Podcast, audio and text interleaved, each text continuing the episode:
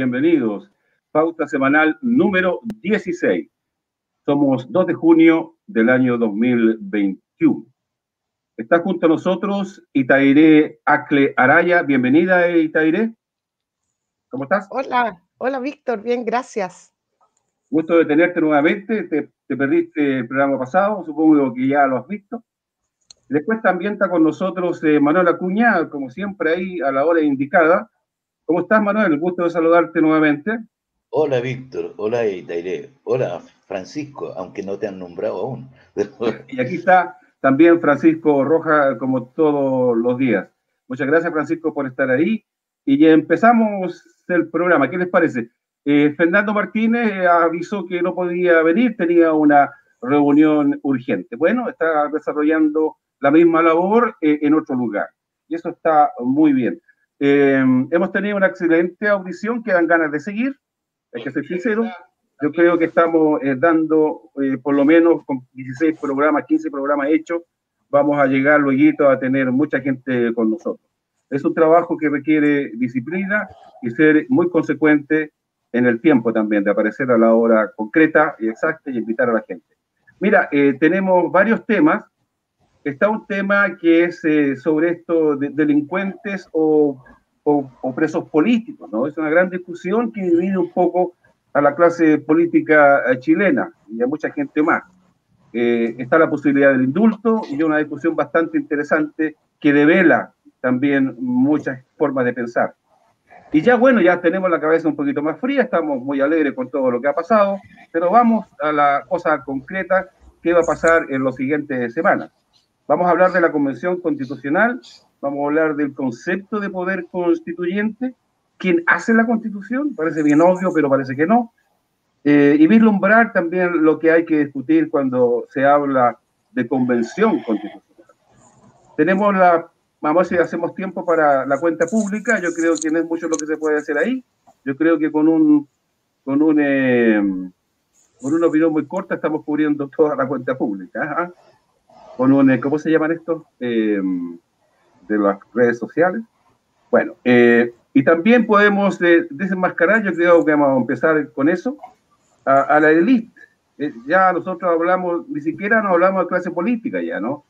Y en este marco podríamos hablar como contraposición a las, clases sociales, ¿no? Pero vamos a hablar de la élite, y la élite conforma toda la élite, los partidos de derecha y los otros. ¿ah? Eh, yo creo que podríamos empezar por José Miguel Insulza e Isabel Allende. ¿Qué te parece, Manuel? Tú conoces más de cerca incluso esa clase política. Eh, algunos vienen de otros partidos, pasando al PS. Contemos la historia de José Miguel Insulza, el que me tiene muy preocupado porque casi perdí el sueño cuando él me dice que no tiene confianza en Daniel Jadwe. Y y Isabel Allende habla de que nadie se puede arrogar el legado eh, de Salvador Allende. Yo creo que quien se lo puede, que se lo puede adjudicar en la clase ir a los trabajadores. ¿ah? No hay nadie más que eso, no hay ninguna élite política ni personaje que se, se, lo puedan arrogar el valor que tiene Salvador Allende para el pueblo chileno. Manuel Acuña, tú tienes la palabra. Vamos con, con el señor José Miguel Insulza. Mira, José Miguel Insulza eh, era una persona, yo no sé si militó en la democracia cristiana, pero en todo caso sí que sé que militó en el MAPU, partido donde yo estuve también eh, militando durante un tiempo, tiempo corto, relativamente corto, también, porque el partido tampoco dio para más, dio para tres años y punto. Eh, José Miguel Insulza en realidad nunca fue una persona que se destacó en el, en el MAPU. Eh, su, su, gran, yo diría, eh, el hecho que lo catapultó hacia la, hacia la dirección del MAPU, porque empezó a, a, tener participación en el comité central de ese partido, fue porque em, el propio Rodrigo Ambrosio lo llevó a ese sitial y lo propuso y lo, y lo catapultó ahí. Eh, ¿Y por qué lo hizo Rodrigo? Bueno, porque José Miguel Insulta estaba casado con la hermana de él, la, Valeria Ambrosio. Entonces, eh, yo diría que es un hombre que no, tuvo nunca una, algo que lo destacara ahí. Em, yo creo que empieza él a moverse y a aparecer como un líder en, en la formación de lo que se llama eh, el, social, el nuevo socialismo que aparece eh, en, después de lo, lo que eh, Fernando nos contaba en, el programa anterior, ese socialismo que se encuentra, que son los renovados, que se encuentran en el Congreso de Aricia, en Italia. Y de ahí empieza a salir una corriente que trata de imitar, imitar todo lo que hacen los socialdemócratas europeos. a ese eh, a ese grupo se incorpora también Carlos Altamirano, no hay que olvidarse de eso. Carlos Altamirano que aparecía como un gran revolucionario eh, en tiempos de la, de la UP, se incorpora también al, socialismo, al nuevo socialismo, o a los socialistas de mercado, como se les llamó después. Pero también se incorpora a ese grupo eh, otra gente, Está Óscar Guillermo Garretón, que también llamaba las armas en tiempos de la Unidad Popular y también participa en eso. Así que que se meta José Miguel Insulza en eso no me sorprende. Ahora, su acto más importante fue la recuperación de Pinochet de las, manos de Baltasar Garzón. Cuando Pinochet es detenido por orden de, gracias a la eh, querella que eh, deduce contra él el juez Baltasar Garzón, eh, Pinochet es capturado en Inglaterra. Y en ese momento se empieza a destacar José Miguel Insulza como el hombre que va a salvarlo. De hecho, lo logra, lo logra y lo trae a Chile, y esa es su gran victoria, la gran victoria que tiene José Miguel Insulza. ¿Quién es yo diría que es una, una persona que sinceramente es un, es un socialdemócrata. Es una persona que eh, abrazó la economía social de mercado y uno de los impulsores eh, de, de, la misma economía que hay y de la forma de, de, de, trabajar durante todo el gobierno de la concertación. Se hizo fuerte junto con toda la gente del MAPU que tomaron prácticamente el control del Partido Socialista. Eh, no le veo ninguna otra cosa interesante a Insulsa, eh, lo considero un insulso y eh, me parece que lo único que ha hecho él es apoyar lisa y llanamente el desarrollo de, del modelo que impuso Pinochet, el modelo de, de economía social de mercado. Por tanto, si él manifiesta no tener confianza en Jadwe, pero naturalmente, pues si él tenía confianza en Pinochet, en otras gentes. Entonces, no, no lo veo que sea una, una persona que, de la cual haya que eh, preocuparse mayormente. Yo lo, lo, veo como una momia ya, como alguien que pasó, está en el sarcófago, y yo lo miraría de esa manera y, dejarlo de lado. No, no vale la pena preocuparse siquiera de un sujeto como él. Yo creo que no, yo lo personal y este programa no nos vamos a preocupar más de él. ¿ah? Era solamente para los auditores que, que son más jóvenes de una generación eh, posterior a la nuestra, eh, no tengan antecedentes, pero es una actitud también de parte nuestra de poder, de poder denunciar, porque esa es la labor del periodismo en general, denunciar qué es lo que está pasando en la sociedad y por supuesto a sus líderes.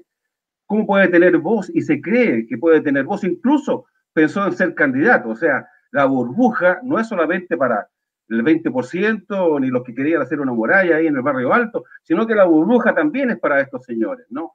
Eh, Isabel Allende, hija de, de Salvador Allende, también es lo mismo, prácticamente lo mismo, pero te doy la palabra. Perdón, Itaire, ¿tienes algo que decir sobre, sobre José Miguel Insulso? Eh, si ya eras tú una generación posterior, dime. No, no, la verdad preferiría, preferiría escuchar a Manuel lo que va a hablar y luego yo hacer algún aporte. Bueno, eh, gracias. Pues bueno, eh, Manuel Acuña, por favor, Isabel Allende, y esta lista seguirá en los programas que, que nos eh, vamos a hacer en el futuro. ¿ah? Vamos a, a, arrasar con todos estos líderes, autolíderes, no sé cómo se podrá decir. Manuel. Mira, Isabel Allende es una persona que heredó de su padre el apellido y yo diría también simbólicamente eh, quiso aparecer como su padre en, el, dirigiendo el Senado. Eh, la historia de Salvador Allende también es más o menos similar. él de, la presidencia del Senado salta a la presidencia de la República. Y a mí la impresión que yo tengo es que cuando se nombró Isabel Allende que presidiera el Senado, en el fondo se quiso hacer una especie de asimilación y comparación con su padre. Ahora, yo como mujer no tengo nada que decir y la respeto justamente porque es mujer. Solamente voy a hacer un comentario al respecto no creo que haya sido ella la persona que hubiese elegido a su padre como, su sucesora. Se habla siempre de la Tati, de la Beatriz, la, niña que se suicidó allá en La Habana y que tuvo un matrimonio muy, muy desgraciado. Creo que esa niña sí, creo que su tía, Laura Allende, merece todo el respeto nuestro pero no, no hablo más porque se trata de una mujer y tengo profundo respeto por las mujeres. Bien, eh, me parece. Eh, Itairé, ahora, ¿alguna opinión con respecto a Isabel Allende? La verdad es que a mí, más que, que hablar de personas en particular, me gustaría eh, plantear la, la, mirada del perfil, ¿no? Como del perfil de estos personajes, ¿cierto? Donde están altamente centrados en sí mismos y en sus grupos de poder, ¿no es cierto? Donde el tema del yo, eh, eh, esta cosa, esta como, dimensión yoica, eh, es bastante imponente para ellos, donde viven de alguna forma encapsulados en una realidad que, como se escucha, es como de Plaza Italia para arriba, ¿no? Nosotros podemos irnos a lo particular de cada uno de ellos, pero nosotros podemos observar que hay perfiles acá como estos perfiles de cargo, ¿no? Entonces, para poder usar un cargo, ellos tienen que tener cierto perfil. Y yo creo que eh, analizar el perfil eh, es interesantísimo, porque vamos viendo que, que, en estos perfiles van concordando ciertas características, ¿no? Las colusiones, las alianzas, el mismo lenguaje, la misma forma de vestir. Eh, les voy a comentar que acá mis hijas entran a la pieza y dicen, mamá, todos hablan igual. O sea, así, entonces ella, ella inmediatamente detecta un perfil, ¿no? Y hay cuatro o cinco y me dice, todos hablan igual, todos, todos, todos. Entonces, claro, uno, uno, uno puede mirar las particularidades de cada uno de ellos, pero lo, lo, que impresiona es cómo se van adecuando estos perfiles y cómo para poder llegar a estas elite hay que tener esto. Si tú no tienes este perfil, tú no cabes ahí adentro. Y yo creo que eso es, es importante mirarlo porque además estos perfiles configuran de alguna manera el cartel de las élites. ¿no? O sea, acá nosotros tenemos el cartel de las élites, cuando, y, tenemos un cartel de élites que además se confabula, se confabula para que el embudo siempre sea pequeño, ¿no? Y, pasen los perfiles que ellos permiten que se filtren. Y si se equivocan en algún minuto, lo bajan rápidamente, ¿no? ¿Cómo? Inventan cosas o, o generan este tipo de comunicaciones y ahí ya se unen todos estos poderes fácticos, ¿no es cierto?, para que estos perfiles que escapan a la norma, ¿verdad? Y que están, si fuera una curva normal, en las puntas, salgan rápido de donde, porque no pertenecen a, este, a, este perfil. Eso, eso es como quisiera aportar. Francisco Rojas, hablábamos en la semana, aló, no tiene sonido, Francisco, no tiene sonido. Aló. ¿Se acuerdan de, un, de un, eh, Espera, déjame hacerte la, fue, Sí, ¿se acuerdan de, ah, hablar de lo mismo, ¿se acuerdan de un personaje que, que fue embajador en Haití, que parece que es de apellido Pucho, o Pucio? Ah, sí, pues. era, bajito, era, bajito, Claro, ¿se acuerdan? Era director de la DICOEX, ¿se acuerdan, no? ah, sí, sí, sí, En un tiempo fue director de la DICOEX. Sí, así bueno, fue. Así fue. Bueno, cuando yo, España, el año, el año, el año, el año 2002, ¿ah? No te escucho en España también es el mismo? No sé, yo no sé dónde está ahora ni, me importa, pero quiero contar la anécdota. El año 2002, eh, ¿cómo se llama? Eh, Ricardito Lagos, el, Capitán América, hizo una, llamó a una conferencia para los, los ¿cómo se llama? Los, eh, para los periodistas y comunicadores chilenos residentes en el, exterior y los juntó a todos aquí en Chile y vino gente de todo el mundo. ¿ah? todo el mundo. Y, andábamos todos allá. Yo vine también y me inscribí y yo era panelista, me invitaron como panelista a este, a este encuentro. Yo iba a hablar sobre el tema de la Internet y las comunicaciones a través de Internet y los periódicos digitales y todo el cuento. Estoy hablando del 2002. Bueno, estábamos todos en esta cuestión y nos llevan, nos llevan, nos llevan en masa la moneda y ahí me encuentro yo con este amigo Pucio, que me acuerdo que se me acerca y me dice, hola, me dice, ¿cómo están los incorruptibles? Refiriéndose a mí y a mi hermano. Con eso te digo todo. Cierto. Eh, Manuel Acuña, eh, sigamos con el tema, a ver, pero de un punto de vista diferente. Hablábamos de la semana, cuando preparábamos el programa, esto de los líderes, ¿no? Y da la impresión de que carecemos de líderes. ¿Cómo podríamos pensar? Pero ya es un tema muy, muy largo, ¿no? De, poder alcanzar, porque parece que siempre estamos pensando en los líderes. Eh, ¿Cómo poder crear una nueva forma de una democracia diferente, que no dependamos exclusivamente de los líderes? Salvador Allende, un gran líder. ¿Y después qué? Eh, no ha surgido ningún otro líder de esa altura, pero es difícil. Durante los tiempos después de la vuelta a la democracia, entre comillas, eh, no surgen grandes líderes. Ni siquiera era Elwin, era eh, Valdés el que iba a seguir en, la primera presidencia cuando volviese la democracia. Y Elwin hace un golpe, le llaman de Carmen Gate, que él intervino, la calle Carmen, ahí estaba la sede de la democracia cristiana y intervino las urnas. Y eso ya se supo con el tiempo, ¿no? Bueno, así como hemos tenido estos líderes. Después Ricardo Lago, no sé de dónde sale, que salió con el dedito y con eso llegó a ser presidente. Y bueno, Eduardo Frey, te digo, pasó a la historia sin que nadie supiese eh, si realmente pasó por ahí, porque no veo qué es lo que hizo Eduardo Frey y cómo llegó a manifestarse como en la práctica como el presidente de Chile. Viene Bachelet, tuvimos que recurrir a Bachelet de nuevo porque no teníamos líder. Y ahora aparentemente tenemos uno, aparentemente tenemos uno. Hablemos eh, un ratito, Manuel, un poquito, porque yo me entusiasmo, hay tanto tema que hablar. Hablemos un poquito de esto, de tu concepto de los líderes. ¿Por qué no voceros? Una democracia horizontal. ¿Cómo se manifiesta eso? Mira, eh, hace un rato atrás teníamos una conversación eh, extra programa y que me dieron ganas de participar en ella porque se habló también del pueblo mapuche, se habló de montones de otras cosas. Yo hice una crítica señalando de que nosotros estábamos un poco metidos en eh, conceptos tradicionales que no nos damos cuenta. Yo diría, mira, en el fondo, lo que quiero decir es que no nos damos cuenta de lo que significó el 18 de octubre. El 18 de octubre no es cualquier cosa. El 18 de octubre no es simplemente un estallido. El, 18 de octubre para mí es una revolución que empezó a gestarse en forma, eh, yo diría, ininterrumpida, porque no, no, se ha detenido hasta el día de hoy. ¿En qué se manifiesta? Se manifiesta en montones de cosas. Y la primera es eh, la no existencia de líderes. Y eso es muy importante. No hay líderes en ese grupo. Y por último, si quieren buscarlos, hay personas pero brillantísimas. Hoy anoche yo me solazaba solo viendo el programa eh, Mentiras Verdaderas con Alondra Carrillo. Es una niña maravillosa esa, fantástica. Y así van montones de otras que están saliendo por todos lados.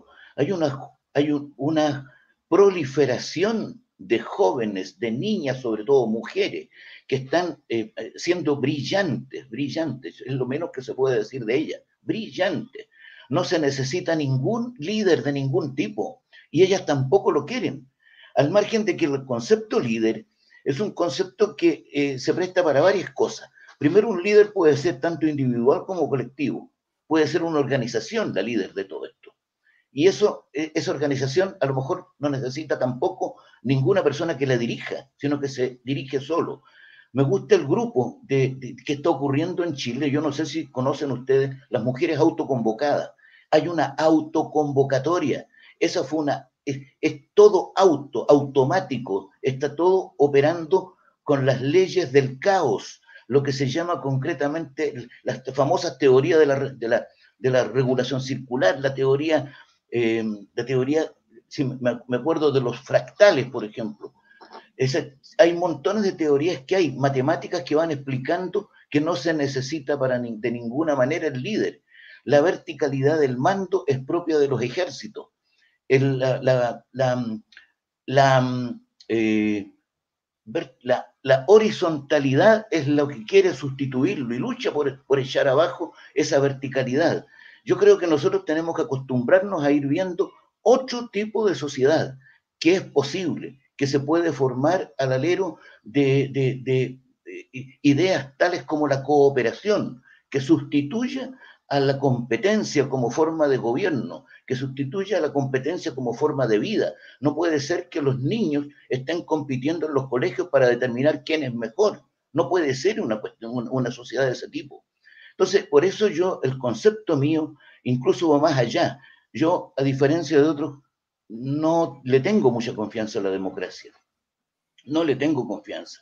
Yo creo que hay, tenemos que ensayar otros tipos de sociedades que puedan haber, otros tipos de relaciones humanas. No tiene por qué, la, democracia no nos olvidemos que se fundamenta en varias cosas. Se fundamenta en la existencia de partidos, se fundamenta en la existencia de elecciones periódicas, se fundamenta en, en, en el hecho de la separación de poderes y que esas elecciones se realicen en forma secreta, informada y periódica. Yo, eso yo creo que tiene que terminar.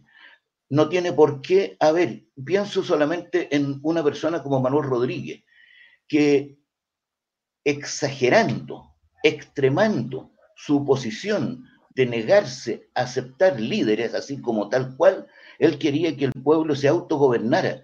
Y en una conversación que tiene con el general San Martín, en donde San Martín le representa a él, le dice, usted es un hombre bastante díscolo, según me, dice a mí el, general O'Higgins. Entonces él le dice, soy, efectivamente yo soy así, general, y no puedo concebir que este país esté tan tranquilo porque no puede seguir estándose tranquilo por lo que está sucediendo ustedes le dicen, ¿no se acuerda de que yo, siendo mis amigos los Carreras, también le hice una revolución a ellos? Mire, generales, yo sueño con un país en cuyo que los gobernantes puedan gobernar el país por seis meses solamente, para que la, sociedad se administre sola.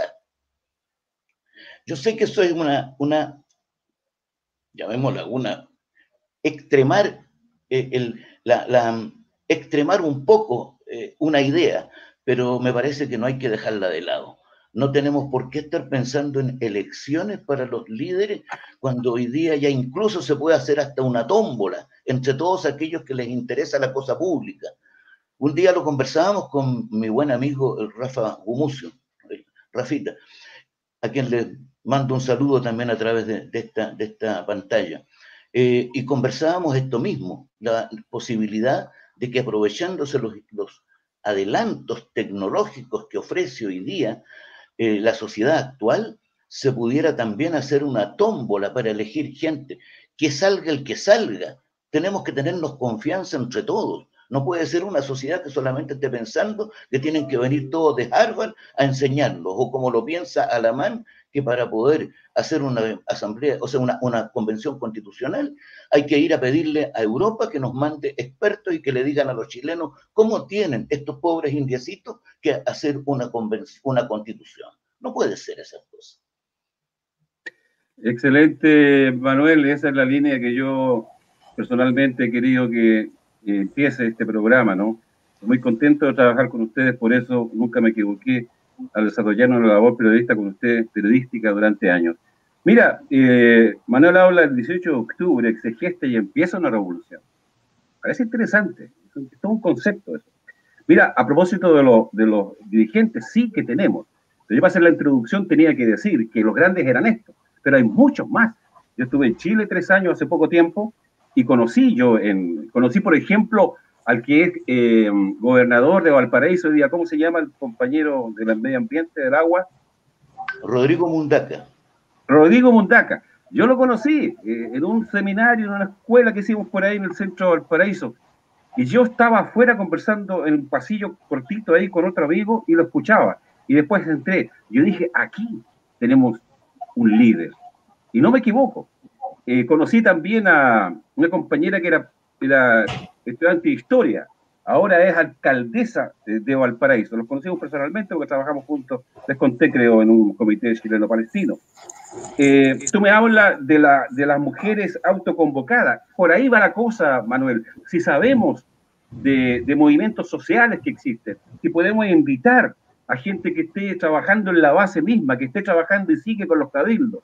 Cuando el Partido Comunista dice vamos a rodear la Constitución, no la vamos a rodear con, con, con, armas, ni con bombas, ni con nada que lo que ellos han hecho siempre contra el pueblo. La vamos a rodear con cabildos abiertos, cabildos por todas partes de Chile. De esa forma vamos a rodear. Y además la, esta constituyente tiene que ser absolutamente abierta. Muy interesante lo que tú hablas, Manuel, de las teorías, y eso podríamos hablar más adelante un poquito, porque la, siempre es un poquito aburrido el tema teórico, ¿no? Pero la teoría del caos y otras teorías que tú hablabas, que hablamos décadas aquí en, aquí en, en, Suecia cuando estábamos juntos, ¿no? Eh, Itairé y después viene Francisco eh, Roja. Itairé, a propósito de esto, después a Francisco le voy a preguntar lo que tiene que ver con el populismo y la política chilena. ¿ah? Mira qué buen programa está saliendo. No me importa qué es lo que vamos a alcanzar a hablar. Lo importante es concentrarnos, nos salga lo mejor posible lo que estamos hablando ahora. Eh, Itairé, em, cuéntame cuál es tu concepto de, los líderes, un poco siguiendo la, la, línea de Manuel Acuña, puede seguir otra, puede tener otra opinión, pero yo creo que por ahí va, por ahí va. Mira, cuando hablamos de Alondra Carrillo, que también la vi anoche, Incluso escuchando al compañero Mapuche, lo veo un tipo totalmente íntegro, el que se llama él, que también lo entrevistaron, se llama Héctor eh, Me parece un tipo con nueve años de cárcel, muy clarito. Eh, yo creo que tenemos líderes, tenemos líderes. Voy a conversar. el programa no es mío, yo solamente conduzco. Eh, Itairé, por favor, vamos con tu concepto de una nueva democracia con, con el líder diferente, vocero, no sé, adelante. Me, me, gustaría precisar algunas cosas. Primero, plantear que yo no creo que esto haya comenzado el 18 de octubre, sino que más bien partió el 8 de marzo del 2019, con las mujeres como protagonistas y después de un largo proceso de construcción social. Eso como, como primer punto. Segundo, me gustaría aportarle a Manuel eh, lo que planteaba de Manuel Rodríguez, que incluso discutió este tema con Bernardo Higgins y le dijo, si nadie me hiciera una revolución a mí, me la haría yo mismo. Eh, ¿No es cierto? Apelando al derecho de la autodeterminación y de la, y de la, y de la libre determinación, ¿no? Eh, con respecto al tema de los liderazgos, bueno, efectivamente conversábamos en el backstage, se dice, y, y planteábamos la importancia de que de que hoy día efectivamente hay que apuntar a la colaboración y a la cooperación.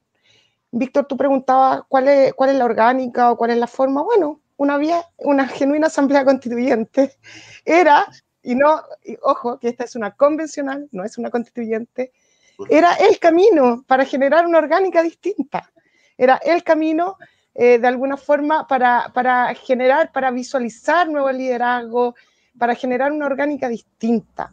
Eh, hoy día la verdad es que es tremendamente importante comprender que, más que líderes eh, necesitamos eh, cooperación, necesitamos colaboración, necesitamos redes de construcción y, necesitamos ética en esa construcción y, y necesitamos ética en las personas.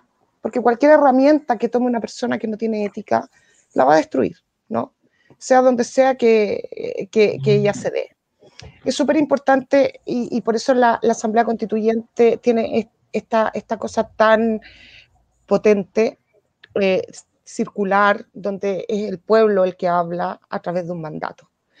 Y, y, yo creo que ahí había una clave que de alguna manera es el cartel de las élites eh, y luego el poder constituido cuando firman en el Parlamento eh, de alguna forma eh, evitan o, aplastan ese camino. Yo creo que la Asamblea Constituyente era es una forma para generar una orgánica distinta y comprender además los liderazgos de manera diferente. Las orgánicas circulares trabajan eh, como colocando al centro lo importante, ¿no? Y no a la persona, no una persona en particular, sino que un tema, una causa. Y y de alguna manera nosotros somos instrumentos de e, ese contenido. y si somos instrumentos colaborativos y transportamos ética, lo más probable es que nos vaya mucho mejor que lo que hoy día el cartel de las élites nos ofrece. Esta una pregunta para más adelante, si alcanzamos aquí en este programa.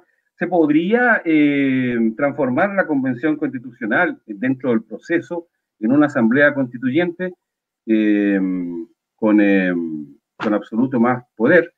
Eso es una pregunta posterior porque tenemos que conversar muchas cosas que están alrededor de eso.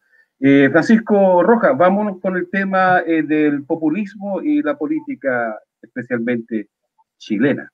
Francisco Rojas. Bueno, yo lo venido diciendo, lo venido diciendo hace mucho tiempo el tema, el, tema de que eh, la política chilena sufre de populismo desde todos los frentes, principalmente de parte de la derecha. El populismo es una, es una táctica no es una estrategia, es una táctica que pretende lograr una estrategia. Es una táctica, es una metodología en la cual eh, el, caudillo, ¿ya? Estas, personas que pertenecen a estas sectas o a estos grupos que tienen un caudillo, eh, se apropia de, él cree que tiene el poder económico como tiene el control absoluto sobre los, clientes de su organización, ¿no es cierto? Él cree que puede y tiene el derecho absoluto de poder manipular con el debe y el haber de su organización y del erario público nacional. Entonces hace, recurre al populismo, ¿no es cierto? ofreciendo cosas que no son de él, ofreciendo bienestar, ofreciendo dádivas, normalmente en términos económicos. Eh, el, el 10% de retiro, eh, vamos a construir carreteras, le vamos a dar eh, salas cuna a todo el mundo, a todas las, mujeres, y además manipula de, manera tal en su, sector, en su ambiente, ¿no es cierto? creando lazos e interacción con su clientela, de manera tal que mantiene un control sobre las personas. ¿ya? Entonces, el, populismo es una enfermedad realmente grave. Yo creo que eh, daña per se a la sociedad chilena en general. El populismo se contrapone a la estructura, a mi entender, se contrapone a la estructura orgánica de la sociedad chilena, a la estructura básica orgánica de la sociedad chilena. Yo creo que la, la parte más, no diría yo incólume, sino que la parte más sanita, donde se podría cortar dentro de la sociedad chilena, dentro de la estructura de las organizaciones chilenas, yo creo que el municipio. Yo creo que los municipios, como son entidades que están realmente relacionadas con la cosa pública de las personas, mi calle, mi barrio, ¿no cierto? Mi plaza, mi, mi playa, mi estacionamiento, ¿no es cierto? Mi, mi ciudad, mi entorno, donde yo nací, donde yo tuve mis experiencias, es, está a cargo de, una, de, una, de un grupo de personas que, que podemos llamar municipios. Obviamente que hay muchos municipios que han caído en la corrupción, producto de la enfermedad del caudillismo, ¿no es cierto? Que han caído en la corrupción producto de esta enfermedad también del populismo. Entonces, eh, el mejor ejemplo lo tenemos en Coquimbo, por ejemplo. El señor este, que después se hizo senador, que demócrata cristiano, terminó poco menos que enjuiciado y ahora su familia es la que lo está tomando el cargo de nuevo en Coquimbo y lo, precisamente este año se logró sacar esa familia, sacar ese clan que estaba enquistado, ¿no es cierto?, en la, en, la, comuna, en, el municipio de Coquimbo. Está, por ejemplo, todo el mundo sabía en Coquimbo y en La Serena, sabía que eh, eh, en Coquimbo, cuando tú vienes a La Serena y vienes a Coquimbo, entras a Coquimbo y pasas de La Serena a Coquimbo, hay una, hay una carretera de 20 kilómetros que, está, que es una avenida de las Palmeras. Es preciosa, muy bonita. Es anacrónica, porque en realidad aquí en, aquí en esta zona nunca han habido palmeras, sino que es una cuestión, es una imaginación cultural que tiene que ver con que las palmeras, como que, como que es toda una cosa media tropical, entonces como nosotros nos queremos parecer a, Estados Unidos o a California, donde hay tanta palmera, yo no sé por qué pusieron palmeras, por el tema de la playa, alguna cosa así. Bueno, pero palmera y palmera. Resulta que el, el hermano del alcalde era el que producía las palmeras y se las vendía al municipio para que las plantara a millón de pesos cada una. Eso, todo el mundo lo sabía, todo el mundo se reía de eso, y todo el mundo hacía chacota de la cuestión. Pero un alcalde bastante bueno porque logró construir una mezquita, hizo la Cruz del Milenio, entonces hizo su atracción turística de Coquimbo. Pero todas estas cosas tan bonitas debajo de la pobreza, la miseria, la corrupción, la corruptela, la droga y todo el cuento. Coquimbo es realmente eh, es una ciudad compleja, para, solamente para ejemplificar los daños que causa el populismo. Entonces, el populismo es una enfermedad y yo creo que se soluciona con medidas prácticas, se soluciona con democracia y con participación. Yo creo que hasta este momento lo que tenemos, el haber que tenemos, es, es, es un sentido de la democracia y es cierta estructura mínima que se da precisamente por ley, por estructura de ley, se da y funciona en la medida, por ejemplo, en la medida de lo posible en los municipios. ¿ya? Se presentan presupuestos, se hacen actividades, se hacen cosas, el, Consejo lo, lo, lo, discute, eh, hay lobby, hay aquí, hay allá, se logran cosas, y es lo que hay. Se podría mejorar, ¿no cierto?, obviamente con, la, mayor participación ciudadana. ¿ya? Hubo un alcalde aquí en La Serena, anterior al, al actual, que sí inició una actividad que hoy día es senador, es, socialista el hombre, muy serio, es un hombre aquí en la región, y que realmente le inició una actividad de, participación ciudadana, tenía todos los barrios hablando, participando en actividades, pero eran discusiones, eran discusiones que eran absorbidas por equipos técnicos. Lamentablemente el hombre cayó en la, en la cosa tecnocrática, ¿ya? Más bien que, más bien que la, digamos, la resolución ciudadana y el, y el, y el, y el haber ciudadano.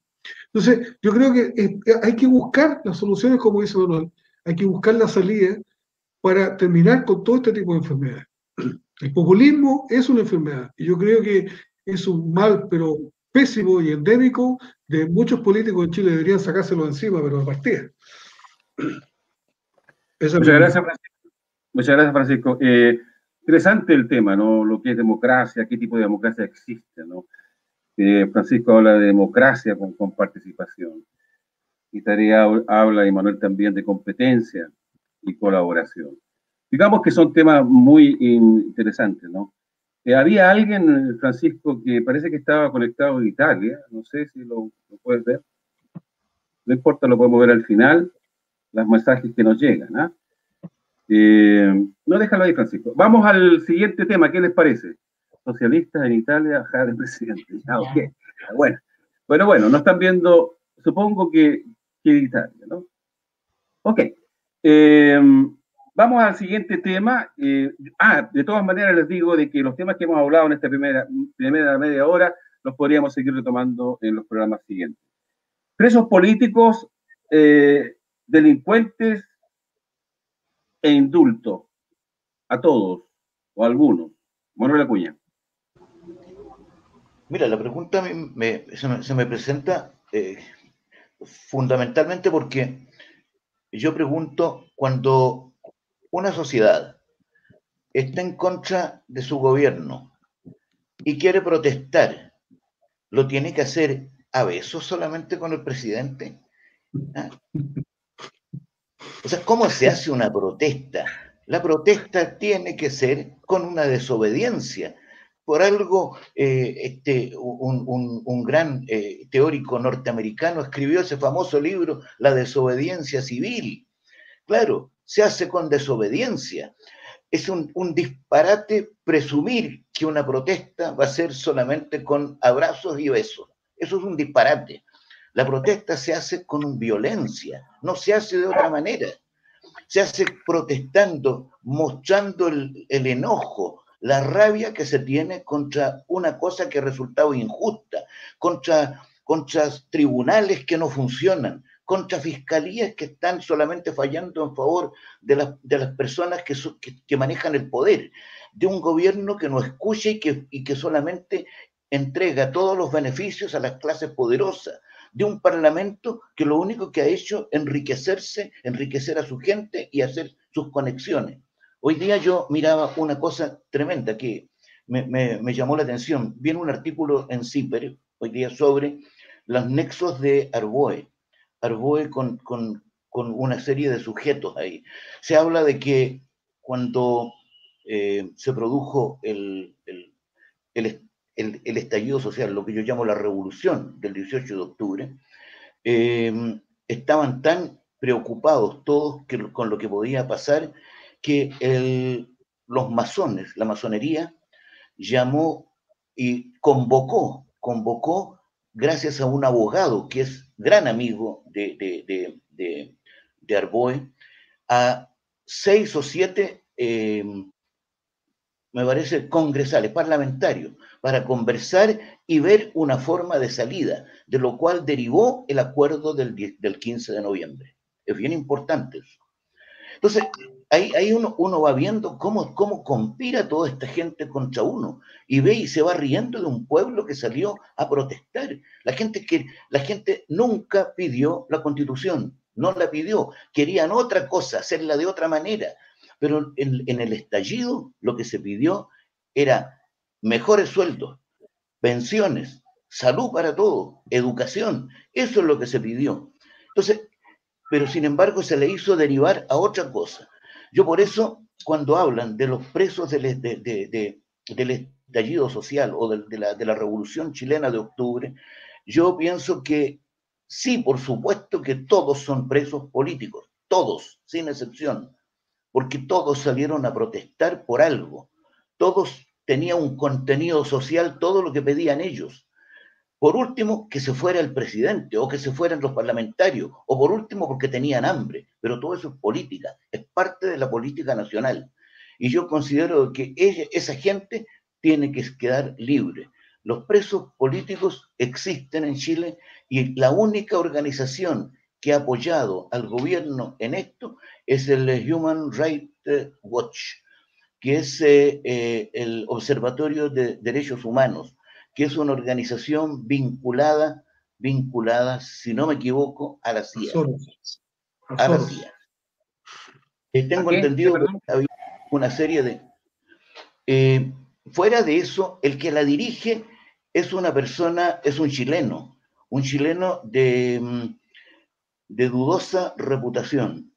Yo creo que habría que eh, estudiarlo más a fondo. Y él es el que le ha dado el respaldo al gobierno de Piñera para que diga que aquí no hay presos políticos. Pero es el único, porque la, misión que vino de Canadá, eh, las Naciones Unidas, la Comisión Interamericana de Derechos Humanos, todas han entregado su informe y los informes son negativos. No puede ser que haya tres, 400, 500 personas privadas de la vista a quienes se les haya hecho eso no puede ser que, no mira, lo que no puede ser más todavía es que ni la fiscalía, ni, el, ni los tribunales, ni siquiera la, el Instituto de Derechos Humanos sepa cuántos presos políticos hay, o sepa cuántos presos hay del estallido. No se sabe, no hay estadísticas. Es la, poca importancia que le prestan al ser humano o a, la persona que viene de bajos recursos personas que, son invisibles para ellos. No se les toma en cuenta, no se sabe qué personas hay. Las, em, aproximaciones van desde 2.500 presos políticos hasta 25, como dice la Fiscalía hoy día. Entonces, no se sabe todo eso y eso muestra, pone en evidencia el poco interés que hay de resolver el problema de los presos políticos. Mira, eh, esta pregunta divide un poco y uno sabe de dónde viene, dependiendo, ¿no? Orrego dice que no son presos políticos. Sin embargo, la próxima gobernadora, ojalá así sea, dice que sí son presos políticos. O sea, ahí detrás hay, hay, naturalmente un, sesgo, una, una, una posición política detrás de este tema. Y Tairé, Em, ¿Quieres opinar sobre este tema con respecto a esto? Sí, bueno. Incluso, incluso puedes decir que no son presos políticos y igual te vamos a mantener en el panel de Estado. No, yo, yo no tengo miedo de que me echen de los lugares por decir lo que pienso. Eh, bueno, yo, yo pienso que em, eh, ellos son presos políticos y, y, me voy a tomar un poco de lo que planteó en algún minuto el juez Urrutia, ¿no? Cuando los definió como presos políticos, planteando que por estas mismas causas antes del estallido social las personas no se iban presas, ¿no? Sin embargo, eh, lo que vemos acá una vez más es cómo se va coludiendo el sistema para eh, eh, castigar a, las personas que de alguna manera expresan sus pensamientos. No, antes por estas situaciones no caían presos, hoy día sí. Por mientras tenemos aún a un poder ejecutivo y un legislativo que generan estas leyes, que aprueban la ley de barricadas, que aprueban la ley del control preventivo, que, es el mismo que aprobó la ley del control preventivo, y así ellos se van salvando en el fondo a sí mismos. ¿Qué ocurre? Ocurre que finalmente el Estado, que debiera ser garante de derechos, pierde su rol de garante con respecto a la protección de los mismos, ¿no? Deja de, de controlar esta situación y son aquellos, aquellas élites que mueven a los partidos las que van articulando esta renuncia del Estado, ¿no? Entonces, ¿qué hacen después cuando quieres hacer una acusación constitucional? Tampoco avanzan, ¿no? Entonces, uno va viendo ahí cómo la élite política va permitiendo eh, la violación de los derechos humanos y el Estado, además, deja de ser garante de los mismos, ¿no? Y el Poder Legislativo y, el poder eh, judicial y además los poderes fácticos, todos se transforman en este cartel, ¿no es cierto?, de la élite que protege sus propios intereses en desmedro, eh, en desmedro del, del, pueblo. Entonces, cuando queremos hacer las acusaciones constitucionales, ¿verdad?, nos encontramos con que el mismo Estado el que no hace lo que debe hacer. Entonces, finalmente salen todos impunes, ¿no? Eh, y ahí tenemos Chadwick, etcétera. Entonces, hay que ser muy claros que en Chile, eh, eh, en Chile, yo creo que eh, no podemos negar la realidad, no podemos negar que, que además se viene arrastrando el problema del tema de los presos políticos desde años, desde después de la dictadura, desde la dictadura en adelante. Que los nieguen hoy día no es ninguna novedad. Eh, ¿Les parece que cambiamos de tema, queridos compañeros? Llevamos 50 minutos, vamos a tener que pasarnos un poquito de la hora. Eh, vamos al tema de la convención constitucional, concepto de poder, eh, vislumbrar lo que hay detrás, quién hace la constitución, ¿no? cuando se habla de, la convención constitucional. Manuel Acuña, por favor, tú planteabas este tema durante la semana, me gustaría que lo desarrollara y después seguimos la ronda con Francisco y con el directo. Manuel. Ok, mira, yo quisiera solamente eh, situar el problema para que pudiéramos hacer una, conversación entre todos. Eh, yo quiero plantear lo siguiente. La, Convención Constitucional, eh, Itairé lo había señalado hace un momento atrás, es absolutamente distinta a lo que es una asamblea constituyente. Dímelo. las palabras, cuando se usan, no se usan porque sí, sino que se utilizan con un sentido. O sea, siempre que alguien eh, utiliza determinadas formas de expresión, no lo hace simplemente para tener un lenguaje bonito o florido, lo hace porque quiere indicar algo preciso, que quiere que se entienda bajo esa perspectiva.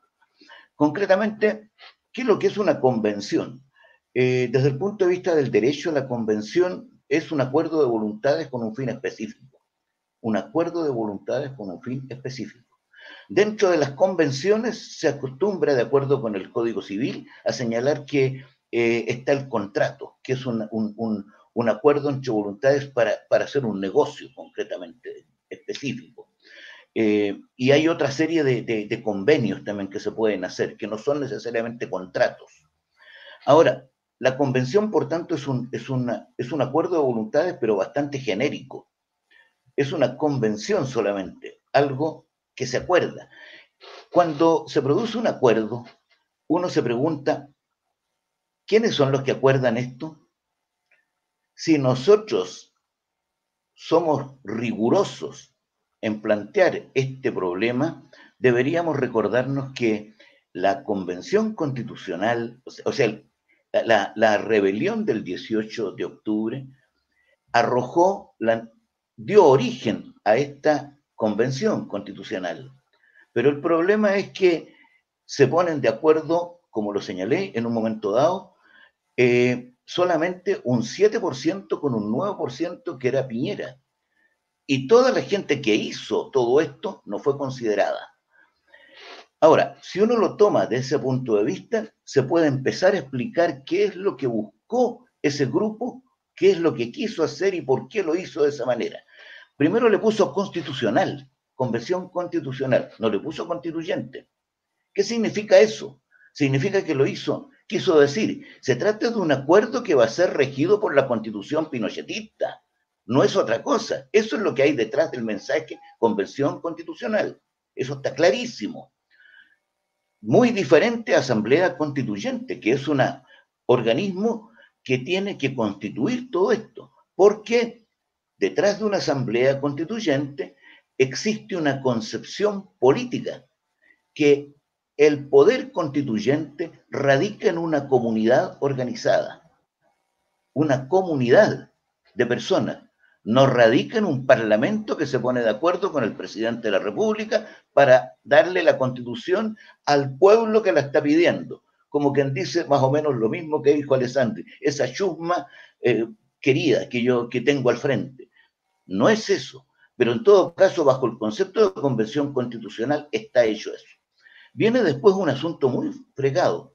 ¿Cómo, cómo dar satisfacción a todo esto? La satisfacción se dio a través de eh, invitar a toda la gente a que fuera a votar, que es el, modo de, poder proceder dentro de un régimen que se dice democrático. Entonces, ya, se hizo de esa manera. Pero ¿qué, lo, qué resultado hubo de todo eso? El resultado también, y también propio del, 18 de octubre, o, del 8, siguiendo del 8 de marzo, como dice Itaide, el resultado era que salieron muchos, muchos independientes, grupos independientes, que empezaron a mostrarse como tal. Ya no interesaba estar en los partidos. Entonces, ¿qué ocurre? ¿Qué, hizo, qué, qué empezó a ocurrir ahí? Empezó a ocurrir que esos grupos de independientes había que dificultarles la entrada para que pudieran participar en este proceso. Y se les sometió a las mismas formas que están sometidos los partidos políticos, con la diferencia que los partidos políticos tienen derecho a actuar dentro del sistema, el sistema DONT. Entonces, felizmente, dos grupos de ellos que entendieron ese, esa dificultad que se les puso, empezaron a organizarse a nivel, a nivel nacional. Lo lograron hacer, fueron la lista del pueblo y la lista de independientes por una nueva constitución. Fueron esos dos grupos que lograron hacer esto. Pero todavía era poco, había que ponerle más dificultades a los independientes, muchas más dificultades, y a toda esta convención. Entonces, empezó, fuera de eso se le hizo, se hizo un, una votación en donde se colocaron como parte de, de, la elección de los convencionales constituyentes, la elección de gobernadores, alcaldes y concejales, de tal manera de disminuir la importancia del proceso eleccionario. Entonces, del proceso constituyente, que era lo que interesaba, porque es, un disparate de, marca mayor pensar que, se, empieza, se van a elegir eh, concejales en circunstancias que no se, no se, sabe qué es lo que va a acordar la convención constituyente respecto de cómo se van a organizar las municipalidades, o si van a existir las municipalidades, y si van a existir, cómo se van a llamar, y cómo se va a llamar la nueva persona que va a estar a cargo de ellos. Entonces, hay una serie de hechos que están detrás y que muestran que lo único que se pretendía era entorpecer la posibilidad que pudiera expresarse un verdadero poder constituyente. Yo lo dejo hasta aquí para poder que demos la vuelta y, conversemos un poco. Manuel, no me gusta interrumpirte, por eso eh, te hago la pregunta ahora mismo. No entiendo esa relación convención constitucional con la constitución de Pinochet. Explícamelo, por favor, porque yo tengo entendido que se hizo una reforma constitucional para, eh, y ahí está la ley 2200, que impone todas estas trampas. Por favor, explícamelo de nuevo. ¿No tengo sonido? ¿Qué pasa? No. ¿Qué me dice? ¿Escuchan? Sí, yo, te, ah, escuchamos, sí. Esa es, por favor, repíteme un poco esa, esa, unión que tú haces con Convención Constitucional, Constitución de, Constitución de Pinochet, por favor.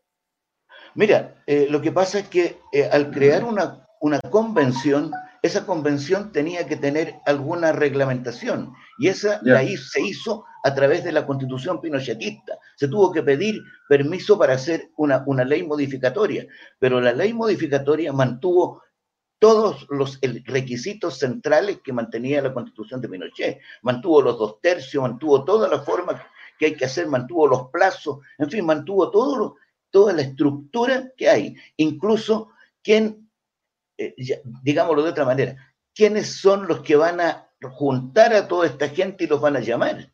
¿Quiénes son los que van a dirigir todo esto y van a dar por, por iniciado el proceso constituyente? Esto, esto, ¿quiénes van a, es decir, se hizo todo con la constitución de Pinochet detrás. Por eso es que se le llama constitucional. No se puede salir de la reglamentación de la constitución actual. Pero Manuel, eh, disculpen, pero Manuel, eh, ¿Sí? ¿sería posible cambiar el concepto? ¿Puedo, puedo ver? Mira, no es complicado entenderlo, no es complicado entenderlo. Es decir, las reglas del juego en este momento en Chile la estructura orgánica, las leyes chilenas, ¿no es cierto? las leyes políticas chilenas, que, la Carta Magna chilena, es la constitución de Pinochet. Cualquier cosa que se haga dentro de, esa, de ese marco, sigue siendo bajo ese marco. No hay ninguna duda. Diferente hubiera sido si el pueblo hubiera generado una asamblea constituyente que significa que una asamblea constituyente tiene el poder absoluto, es mandataria, está sobre el Parlamento y sobre todos los poderes estatutarios, inclusive el control sobre las fuerzas militares. ¿No es cierto?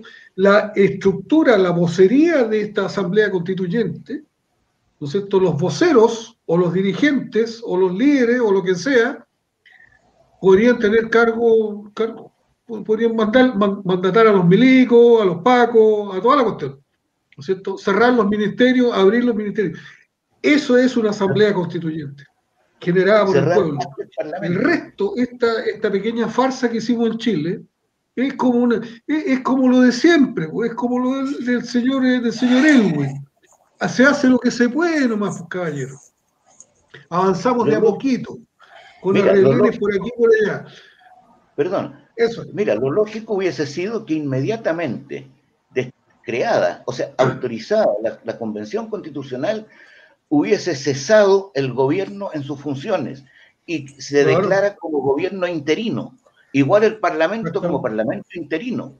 Pero una, una, asamblea constituyente te puede cambiar, como yo leí hace muy poco en con uno, una, unas personas que están discutiendo lo que va a pasar en esta convención constitucional podía hasta cambiar hasta, hasta los símbolos patrios. es una cuestión ya sí. absoluta. Ese es poder, es poder, los demás son payasadas. Sí, me, gustaría plantear primero que, que, con la Convención Constitucional ellos violaron el artículo 5, inciso primero de la Constitución vigente que dice que nadie le puede poner límites al pueblo soberano. Eso como primer punto. Luego plantear que esto se transformó en poder constituido cuando ellos en el Parlamento, este cartel y la elite, etcétera, firman este acuerdo por la paz y implementan la ley 21.200, que en el fondo lo que hace es asegurar, como decía Manuel, de alguna forma el mismo sistema, los dos tercios, los tratados de libre comercio, eh, sigue el Congreso emitiendo leyes, etcétera, ¿no? No, no, no se pone en, stand-by eh, el poder legislativo. Por otra parte, em, la Asamblea Constituyente surge desde el poder del pueblo y, tiene delegados a los cuales se les entregan mandatos. Y son ellos quienes de alguna manera van transmitiendo y el pueblo además va generando control de aquello que va ocurriendo. ¿no? es tremendamente importante porque lo que ocurre acá nuevamente, y, lo planteé al inicio, es que una vez más eh, la élite se transforma en un cartel y implementa esta trampa, ¿no? El cartel de la élite, implementa esta trampa y nos hace creer que estamos en una constituyente. Entonces le llaman convención constituyente y les llaman constituyentes. Entonces generan esta trampa del lenguaje, ¿no es cierto? y las personas creen que están en una genuina asamblea constituyente, cosa que no es cierta. Ahora, yo creo que es tremendamente importante eh, y me gustaría retomar lo que planteaba Víctor con respecto a si esto se va a transformar en una asamblea constituyente. Y ahí a mí me gustaría decirle al señor Atria, decirle a los señores de la exconcertación, decirle a Revolución Democrática, al señor Jackson, al señor Boric, ustedes nos dijeron que esto podía transformarse en una genuina asamblea constituyente. Ustedes comprometieron las esperanzas del pueblo en esta lucha que movilizó a todo el país. Y nosotros, el pueblo, les estamos observando y esperamos que cumplan, porque de lo contrario, lo que ocurre es que ellos no van a ser más que los voceros del cartel de esta élite. Fíjate tú que, fíjate tú que el, el proceso para llegar a lo que se llama esta convención constituyente. Son unas elecciones bajo un, sistema, un sistema, ¿cómo se llama?, que, que fue habilitado en función de las leyes de mercado, porque lograron sacar el voto, el voto, el voto obligatorio en Chile, la derecha lo, sacó con una, una reglamentación jurídica de que todos teníamos la obligación de ir a votar, si no, pena del infierno, multa y toda la cuestión, por último la gente iba a votar. Entonces, como, aquí estamos en el mercado libre, entonces cada, cada individuo es un ser que vive aislado del resto del mundo, vive solo en este mundo y lo único que él hace es acumular, porque ese es el objetivo de su vida. Entonces, eh, las leyes de mercado son las que deciden, la oferta y la demanda. Entonces, si no me interesa votar y no voy a ganar ni una cosa ir a votar, no voy a votar, no, pues soy libre yo de hacerlo. Entonces, y fueron, fueron eh, eh, estructuradas, fueron iniciadas, aceptadas bajo esas reglas del juego. Entonces, es decir, aquí la, aquí la llamada nomenclatura política logró meterse, ¿no es cierto?, a machetones, en, en en cocinerías propias entre el gobierno y, algunos conspicuos, ¿no es cierto? Por lo demás, fíjate que son todos como parientes, son todos como, como amiguis, eh, se, juntan en, en mega asados, se conocen todos. Yo acabo de ver una foto, por ejemplo, de, ¿con quién está? El, el, el, insulso está con, eh, con Lavín, parece una foto abrazado, están ahí felices, lo pasan estupendo entre ellos. Yo creo que esto que se cagan de la risa. Claro, se matan de la risa en sus casas, allá en el barrio alto donde viven, en las tres comunas esas que votaron azul. Ellos viven felices y contentos, si tienen su país hecho. Lo que pasa es que este roterío y este picanterío les molesta, po los molestan, entonces, bueno, ya, pucha, tanto lío esta gente. Entonces, yo creo que, yo creo que ese es el tema. Yo creo que, yo creo que esta gente lograron meterse y meter su cuñeta ahí en el cuento con todo su aparataje. Y pensaban que todavía contaban, así pero en forma irrestricta, con los milicos. Y de hecho cuenta, porque bueno, la punta de lanza, los pacos han hecho su trabajo han hecho, los pacos son considerados también Fuerzas Armadas, junto con, junto con la PDI, Carabineros, eh, Ejército, todo lo que sea con uniforme es Fuerza Armada en Chile, entonces esa cosa es cuadradita. Entonces los pacos son puntelanza. Son igual, son, yo creo que los pacos son como los milicos, pero no son los milicos, ¿ya? Y por eso esta cosa represiva, toda esta cosa, esta actitud confrontacional, ¿ya? Yo creo que esta derecha, esta derecha está acabando su propia tumba. Yo creo que la están cavando, pero lentamente, pero la están cavando solito, y la han venido cavando hace mucho tiempo. Yo creo que producto de esto va a salir algo bueno. Yo espero eso, porque en realidad yo creo que la gente está soñando demasiado y cuando, el, cuando le bajen el sueño de nuevo, cuando vengan estos carajos de nuevo a bajar el sueño terreno de nuevo, decirle, no, mire, no, oiga, tanta democracia no, pues. ¿ah? que, se me tranquilo en la casa, le vamos a dar un poquito más de sueldo, le vamos a mejorar un poquito la cuestión y ya, siga pelando el ajo nomás. Y, cuando venga el próximo terremoto, el próximo luz, ya le vamos, algo trataremos de hacer, pero déjenos tranquilos nosotros, usted ahí y nosotros acá. Cuando pase eso, olvídate. Francisco dice en la cual estoy absolutamente de acuerdo. producto de todo lo que ha ocurrido a partir de ahora ya, no puedo decir 19, 19 de octubre, el 18 de octubre, tengo que decir 8 de marzo. ahí empieza todo.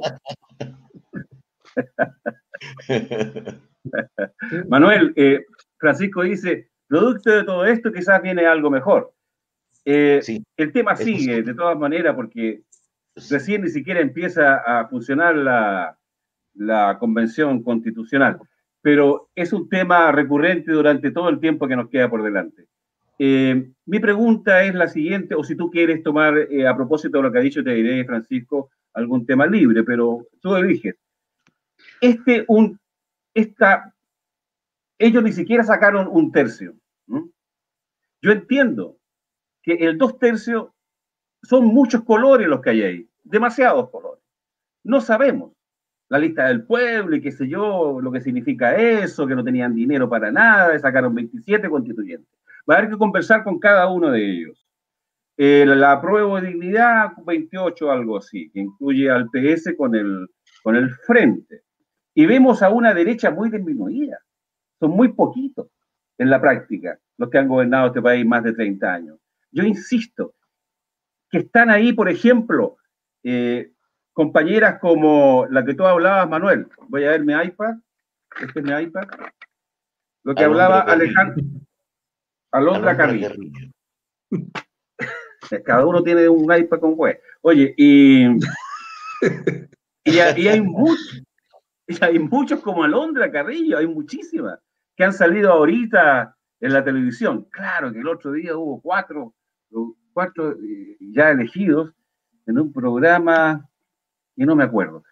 Y habían algunos bien perdidos, ¿no? Había uno que ni siquiera sabía lo que era Asamblea Constituyente y el poder, lo que significaba una Asamblea Constituyente. Había una mujer ahí, eh, bueno, 50 años, se veía que venía de, de los sectores populares, muy clarita, digamos. O sea, esa bolsa de gatos que hay ahí, que va a empezar a, discutir, es realmente interesante lo que va a pasar ahí, porque hay, hay 60 abogados. Aquí, olvídense, hay más de 60 abogados. Claro, nosotros nos gusta Atria, ¿no? Que ya lo empezaron a joder por un problemita que tuvo con unos desechos botados en Arica, digamos, que vienen de Suecia. A todos les van a sacar cositas, pues. A la, a la que salió eh, alcalde de Valparaíso, de, perdón, de Villa del Mar, le sacaron que cuando joven había robado algo en una tienda. O sea, así va a ser. Olvídense, si es natural. El poder está desesperado, va a recurrir a cualquier cosa. A cualquier cosa. Van a ver todo su historial de cada uno de ellos. Pero no les va a resultar. Eh, ¿Qué puede pasar, Manuel, hipotéticamente? Yo no quiero ser ingenuo, de mucho menos. Pero tan dadas están las cosas como para, por ejemplo, romper la aprobación del dos tercios. Porque este, esta derecha que, que está ahí con el un tercio, que le faltan menos de un tercio, que le faltan 15, para rechazar algo de la Constitución, pueden conversar con algunos del dos tercios, digamos. Por eso que tenemos mucho trabajo en el futuro y mucho de investigación para un poco sacar la radiografía de quienes están sentados ahí eh, en, esta constituyente. Manuel Acuña, eh, por favor, no sé qué preguntarte. Anda, toma la palabra. Mira, eh, yo pienso que sí, que hay posibilidades de cambiar. O sea, si yo no estaría aquí en este, en este panel si no fuera porque tengo fe en lo que puede ocurrir, tengo confianza en, la, las bases sociales. Eh, estoy casi seguro de que va a salir adelante mucho de lo que está diciendo Francisco y yo creo que más todavía. Eh, hay elementos que te permiten suponerlo también. Eh, el hecho de que, por ejemplo, hay una discusión y que esté saliendo en los medios de comunicación que podrían hasta cambiar los símbolos patrios, es interesante. O sea, yo no digo que lo van a cambiar, yo solamente muestro de que está ocurriendo algo. El hecho de que em, estén planteando Atria, este, o sea, perdón, este, Benito Baranda, Baradit y Stingo estén planteando, por ejemplo, de que ellos quieren echar abajo eh, el dos, los dos tercios, es interesante también. Yo no digo que lo van a hacer, pero que es interesante lo que está ocurriendo. Eh, el hecho, yo, yo, mira, yo estoy a la expectativa porque eh, yo sé como, ya lo hemos conversado en este panel también, que la, la Confederación de la Producción y del Comercio, la CPC, y otros organismos eh, empresariales han redactado ya reglamentos por los cuales se va a regir la, la, convención, lo van a proponer. Yo tengo la impresión de que eh, eso eh, no va a ocurrir y que la convención se va a dar su propio reglamento y va a dejar de lado los reglamentos que le están proponiendo las, las organizaciones empresariales y los, las corporaciones que hay yo tengo confianza en que van a ocurrir muchas cosas. Yo creo que hay que ver cuál va a ser la reacción cuando se nombre de presidente, por ejemplo, como lo proponen algunos también, a la, a la Machi que puede, puede realmente quedar de presidenta de la comisión, de la, de la convención. no sé, pueden ocurrir miles de cosas. Así que yo, mi impresión a mí es que hay que tener confianza en que van a ocurrir estas cosas y cambios van a haber, van a haber, y muy Yo, yo, pienso, lo mismo, eh, ya te doy la palabra, Itaide Francisco. Yo pienso lo mismo, viendo a Stingo, por ejemplo, yo no sé si está bien o está mal, pero yo creo que lo que él dijo, esa cosa espontánea que le nace, ¿qué tienen que ver ustedes? Le dice, porque tenía dos mujeres a los lados, que era uno de, de, de, de Libertad de Desarrollo y la otra era de la Fundación Guzmán, dos de derecha, ¿ah? Que votaron rechazo. Y una de ellas hablando de los derechos sociales. O sea, te digo, es un circo y yo gozo con todo lo que está ocurriendo hoy día. Entonces tengo que decir, usted no tiene nada que ver aquí. Somos nosotros los que vamos a poner en la regla. Y eso me gusta. Y eso me gusta. No sé, Atria yo lo considero que es un especialista en el tema, pero pueden haber otros. Que ellos elijan. Eso es lo lindo que está pasando hoy día. Eso es lo fantástico que está pasando hoy día. Y te diré, por favor, tienes la palabra. Bueno, voy a poner la nota diferente. A ver. Yo la verdad es que creo que no va. Yo la verdad es que. La verdad es que creo que, que el cambio por el cual quieren ir los chilenos y quiere ir el pueblo eh, en, este escenario no, es muy promisorio. Eh, hoy día le pusieron suma urgencia al TPP-11 y sabemos que el artículo 136 de la ley 21.200 le coloca trabas al proceso en términos de que no podemos tocar los tratados de libre comercio. ¿Dónde está situado el cobre? ¿Dónde está situada el agua? ¿Dónde están situadas las carreteras? ¿Dónde está situada todo lo que tiene que ver con los insumos básicos de los chilenos hoy día en ese artículo? Están ahí, en ese lugar, en el 136. Entonces, ¿qué es lo que ocurre? Ocurre que, claro, yo concuerdo con Manuel en que podemos cambiar los símbolos patrios y, y es más, en una discusión de cambio de símbolo patrio podría durar toda la convención, los seis meses, para ponernos de acuerdo en los colores, qué dibujito vamos a poner, etc. Pero eso no es lo importante. O sea, la verdad es que lo importante es que recuperemos el cobre. La verdad es que lo importante es que en este país eh, se respeten los derechos humanos.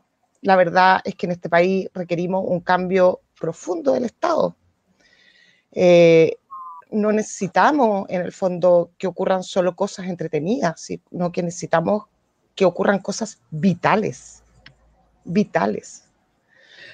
Y, justamente lo que, lo que hizo este cartel eh, es colocar esta ley 21.200 que mismo Manuel plantea al, inicio, ¿no? que asegura en el fondo y es un candado para aquello que realmente nos importa. Aquí no es menor la trampa que hicieron. Primera papeleta apruebo, segunda papeleta ofrecen algo que no queremos, ¿no? Es como la trampa que yo le hago a mis hijas cuando no quieren comer algo que, que, no les gusta, entonces yo les pongo el que no les gusta y otro que tampoco les gusta. Eh, es, una técnica muy usada en psicología ¿eh? y es muy antigua, es muy antigua. Eh, cuando se hizo el plebiscito a las municipalidades en diciembre y se agregó eh, la opción Asamblea Constituyente, Convención Mixta y Convención Constitucional, la alternativa de Asamblea Constituyente ganó por un 80%, un, un 86%, si no me equivoco, en aquellos municipios. Entonces, en el fondo, al pueblo no se le está dando lo que quiere, al pueblo se le está dando en la medida de lo posible. Y ahí hay responsables. O sea, y, y, pensémoslo bien, si, si aquellas personas eh, se hubiesen quedado construyendo una genuina asamblea constituyente, los recursos y la energía se habrían puesto ahí. Hoy día, ¿qué vamos a tener? Vamos a tener una convención constitucional, tenemos eh, ya este, este apure del TPP-11, que ayer o antes de ayer lo volvieron a colocar, ¿no es cierto? Tenemos eh, las trampas que tienen que ver con, con, lo que les planteaba recién, ¿no es verdad? Y al final, ¿qué va a ocurrir? Probablemente eh, pudiera ser que llamemos a rechazar si no recuperamos el cobre, si no recuperamos el agua, ¿qué es lo que nos importa? y, que, y, que, no es solo tener el cobre por tener el cobre, sino que queremos tener el cobre porque el cobre es el dinero que nos va a ayudar a mejorar todas las estructuras internas. Entonces, no está en juego cualquier cosa aquí. Aquí no está en juego un símbolo patrio. Aquí no está en juego eh, un, cambio eh, suave. Aquí necesitamos cambios profundos. Cambios profundos. Y desde ahí es que yo vuelvo a plantear que el emplazamiento a lo que prometieron, porque no es que ahora digan que queremos cambiar los dos tercios, esa fue una promesa de campaña. Entonces, no es que ahora tenemos que ver que la cumplan, que eh, tenemos que ver si es que ocurre o no y que, que ojalá lo logren porque son muchos. No, ellos tienen que cumplir lo que prometieron. Porque ¿cómo le enseño yo a mi hija que la palabra es importante? ¿Qué nos prometieron cuando la alegría llegó? Entonces, yo la verdad es que sigo en, la postura de que hoy día la tarea nuestra es vigilantes, movilizados, seguir construyendo asambleas y emplazar a aquellos que prometieron lo que prometieron, que lo cumplan, porque el pueblo les está observando. Y, no es que sean malas personas, ¿ah?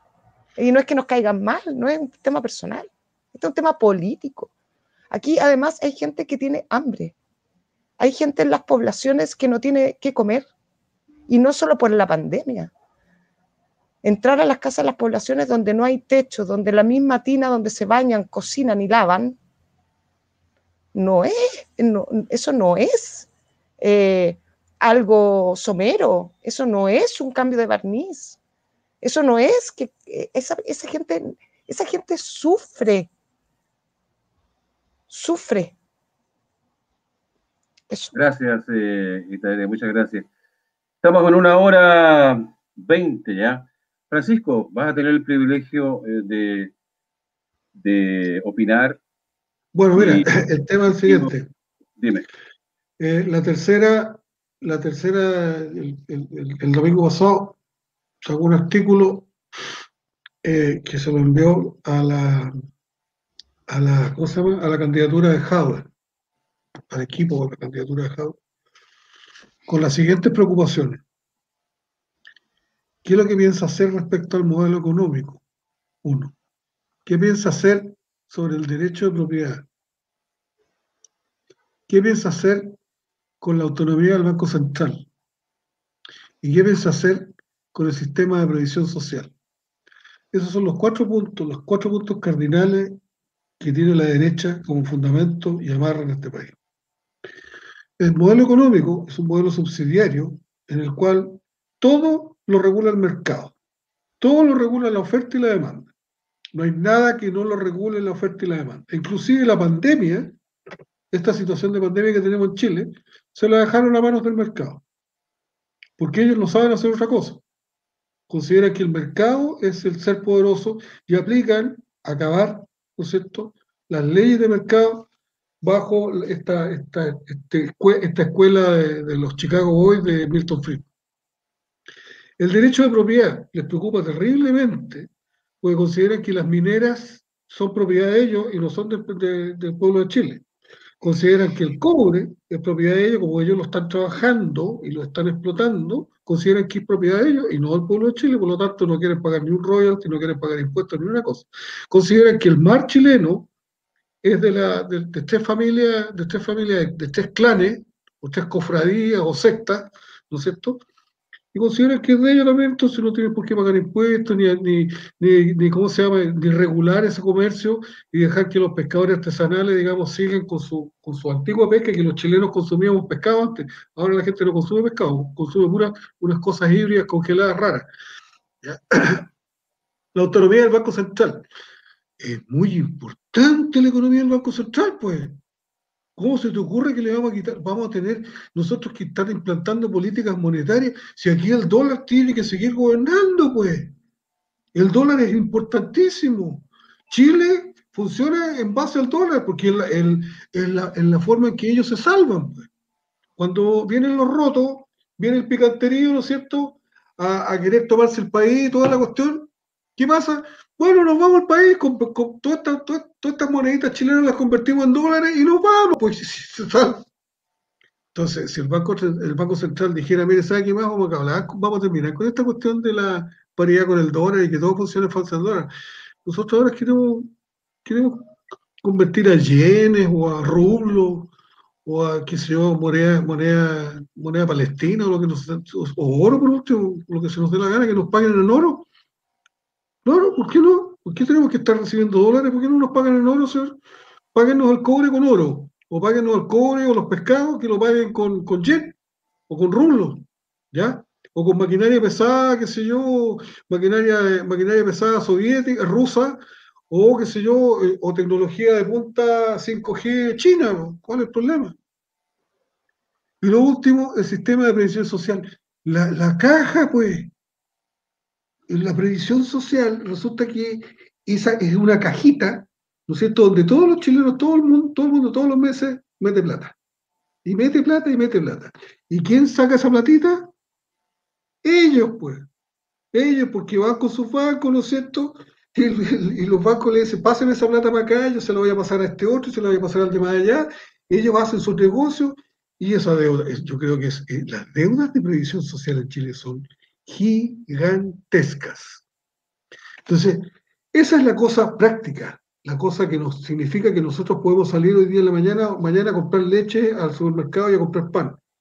¿Ya? Significa que yo voy a recibir ingresos y eso es lo que necesita la gente. La gente, como decía Manuel, la gente salió a la calle en Chile, salió a la calle a pedir mejores sueldos, a pedir educación, eh, educación digna y, de calidad, a, terminar con este sistema subsidiario, a terminar con la compra y venta, con la política, la, política mercantilista de este Estado, de este estado subsidiario y pitillanqui, porque además son pitillanqui, ¿no es cierto? Salieron a la calle a eso, ¿ya? Y la respuesta todavía está pendiente, porque la respuesta todavía está pendiente, así que yo estoy totalmente de acuerdo con Israel. Aquí hay que estar vigilante, hay que seguir en la senda que nos pusimos, hay que seguir usando la mascarilla. Sinceramente, porque todavía estamos en pandemia. Aunque yo me puse la, me puse la vacuna y las dos vacunas y todo lo tengo que lamentablemente seguir usando la mascarilla. Esa es la metáfora, compañero. Gracias, Francisco. Bueno, hay que estar vigilante, muy alertas, como dice también Itairé. Eh, yo estoy re entretenido, podría seguir conversando todo el tiempo que ustedes quieran. Me encanta escucharlo. Pero ya llevamos más de una hora, mira, una hora y media, el programa más largo que hemos hecho. Te agradezco muchísimo la presencia de hoy y nos vemos el próximo miércoles. A ver si nos deja Francisco un poquito para eh, fumarse un cigarrillo. Permíteme una cosita nomás hacer una aclaración. Quiero aclarar un poco ahí, te diré una cosa que me parece que está, hay que corregirla. No todo lo que eh, se está planteando como constitucional tiene que ver la constitución. Por ejemplo, las riquezas básicas de Chile no están, eh, eh, no las son de Chile, están establecidas de esa manera en la constitución de Pinochet. Lo que ocurre es que hay leyes constitucionales que han derivado las cosas para otro lado. Eso es una, una aclaración de ese tipo solamente, nada más. No, sí, sí, lo, lo, lo, lo, tengo claro eso, Manuel, lo tengo claro, pero lo amarran con, con el tema de, de, los TLC y, y, lo, y, lo, amarran con su negocio y, claramente por algo no dejan que sea una genuina asamblea constituyente. Sí, no, no, si, si no, ¿cuál es el problema? ¿Me entiendes? Y nosotros sabemos que es posible hacerlo. Entonces, todos los que estamos acá lo sabemos. Entonces, ¿por qué una convención constitucional? Como decía Francisco, son todos amigos ahí. Eh, como, como, como los carteles. Es lamentable, pero es la realidad. Muchas gracias, No son pocos, no son la mayoría. Exacto, bueno, ahí está la esperanza, po. ahí está la esperanza. Son el 1%, son el 1% que son el 1% de los chilenos que se, se, han adjudicado, ya sea por herencia, ya sea por golpe militar o ya sea por, por chamullo, se han adjudicado prácticamente el 90% de la economía y el territorio nacional. Se lo han adjudicado. Y es un 1% nomás. Cada uno, si se hace, un cálculo, cada uno gana 480 millones de pesos diarios al día.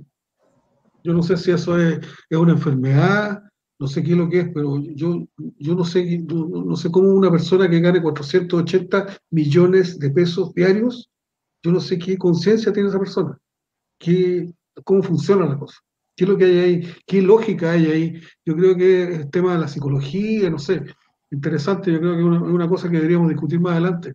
La psicología del acumulador. Eh, sería un tema interesante, ¿no crees tú, Itaré? Sí, pues, de todas maneras, y no solo eso, ¿ah? el narcisismo, y hay otros cuadros diagnósticos ahí que podrían ser interesantes de mirar. la psicopatía, por ejemplo. Exactamente, exactamente. Hay tantos temas que conversar, los veo muy entusiasmados. Y Francisco, no nos cortes, quedémonos en privado un ratito para tomarnos un vinito y jugar un cuchito. Así es que les agradezco nuevamente. El programa de hoy viene muy de cerca pero igual considero que ha sido un programa muy, muy interesante. Eh, colaboremos todos para la difusión. Edita Directo nos puedes ayudar, organizaciones a las cuales tú perteneces, que tienen sus páginas de Facebook, puedes también publicar ahí este programa. Así es que um, sigamos adelante y me voy a volver tranquilo y, continuar mañana. Tengo Perú y Chile para mañana un programa. Pero bueno, Yo también tengo Perú. Perú, bueno. Vamos a ver, vamos a tener que comentar algo la próxima semana sobre Perú. Digo, eh, hay otro tema interesantísimo. Esa ola va creciendo, esa ola va creciendo. Escúchame, esa ola va creciendo y va a crecer mucho más. Eso decía un, amigo, ¿no? Em, sí, esa ola va creciendo. Y ojalá y siga creciendo y no se acabe nunca más. Estamos recuperando en una de esas Latinoamérica. Y muchas gracias y que lo pasen muy bien. Chao. Gracias.